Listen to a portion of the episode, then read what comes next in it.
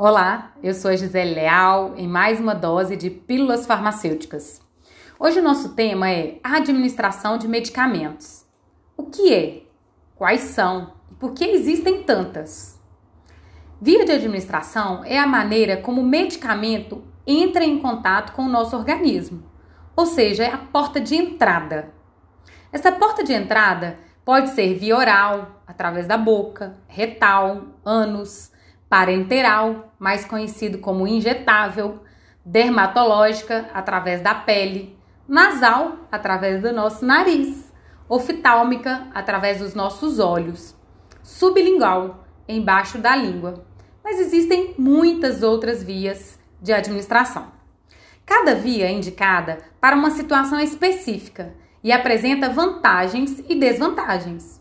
Uma injeção, por exemplo, é sempre incômoda e muitas vezes dolorosa, mas por outro lado, apresenta um efeito mais rápido.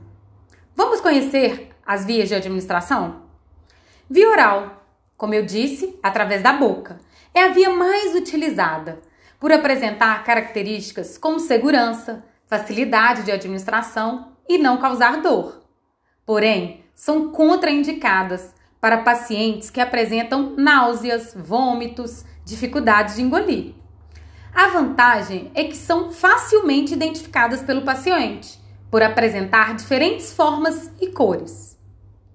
A via retal, através do ânus, é a via utilizada quando o paciente não apresenta condições de engolir fármacos, ou em alguns casos em que é necessário que o medicamento não tenha contato com a circulação ou com o suco gástrico. Exemplo, supositório. A vantagem é que dessa forma a absorção do medicamento ocorre de forma rápida, porém traz um desconforto ao paciente. Esse tipo de via de administração tem como objetivo aliviar os sintomas, como a constipação, auxiliar no diagnóstico e tratar e prevenir doenças, e estimular a defecação. Outra via importante é a via parenteral, mais conhecida como injetável. Os medicamentos administrados por essa via necessitam de dispositivos auxiliares, como agulhas e seringas, sendo estes métodos considerados invasivos. São indicados quando a administração pela via oral não é recomendada ou quando requer uma rápida ação. Nesta via, existem várias vias de injetáveis: a intradérmica, a subcutânea, a intramuscular e a endovenosa. Em outro podcast, vamos tratar melhor sobre essas vias. A via dermatológica. A via de administração por via dermatológica visa a obtenção de uma ação local sobre o tecido ou órgão afetado. Deste modo, que os princípios ativos passem em pequena quantidade ou não passem para a circulação sanguínea, evitando efeitos no organismo como um todo. Alguns exemplos desses medicamentos dermatológicos são as pomadas e cremes para infecções de pele. Um exemplo comum é a neomicina. Outra via de administração é a nasal, através do nosso nariz, normalmente através de spray ou aerosol. Pode ser utilizado com um nebulizador. Ela tem como objetivo prevenir, proteger e aliviar sintomas Exemplo, um nariz entupido. Facilita a remoção de secreções e de corpos estranhos. Ao espirrar, tchim! Via oftálmica, através dos nossos olhos. São chamados e conhecidos como colírios.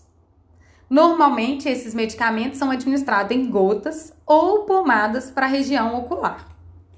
A outra via de administração é a sublingual. Esses medicamentos são geralmente administrados em situações de emergência requer rápida ação, pois são rapidamente absorvidos através da mucosa sublingual. Apresentam-se em forma de comprimidos ou gotas. São colocados embaixo da língua e devem permanecer no local até a completa absorção. Exemplos de sua aplicação é, são alguns casos de hipertensão, infarto do miocárdio e crises de pânico. Outra via importante é a inalatória. Os medicamentos administrados por inalação pela boca devem apresentar partículas menores do que as administradas pela via nasal, para que seja possível que o medicamento passe pela traqueia e entre nos pulmões. A profundidade atingida pelo medicamento nos pulmões depende do tamanho das partículas. Gotículas menores alcançam maior profundidade, o que aumenta a quantidade do medicamento absorvido. No interior dos pulmões, elas são absorvidas e também entram na corrente sanguínea. Outra via é a nebulização, similar à via inalatória. Os medicamentos administrados por nebulização estão na forma de aerosol, que são partículas dispersas em um meio gasoso. O objetivo desta via de administração é que o medicamento gere o efeito benéfico de forma local nos pulmões. A nebulização requer o uso de dispositivos especiais, geralmente nebulizadores a jato. A utilização apropriada de um dispositivo pode ajudar a aumentar a quantidade desse medicamento que vai chegar até os pulmões.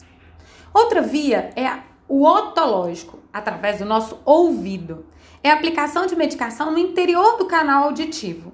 O objetivo é facilitar a remoção de cerume e corpos estranhos, tratar uma inflamação ou uma infecção. Outra via é a vaginal. O medicamento é aplicado diretamente no canal vaginal.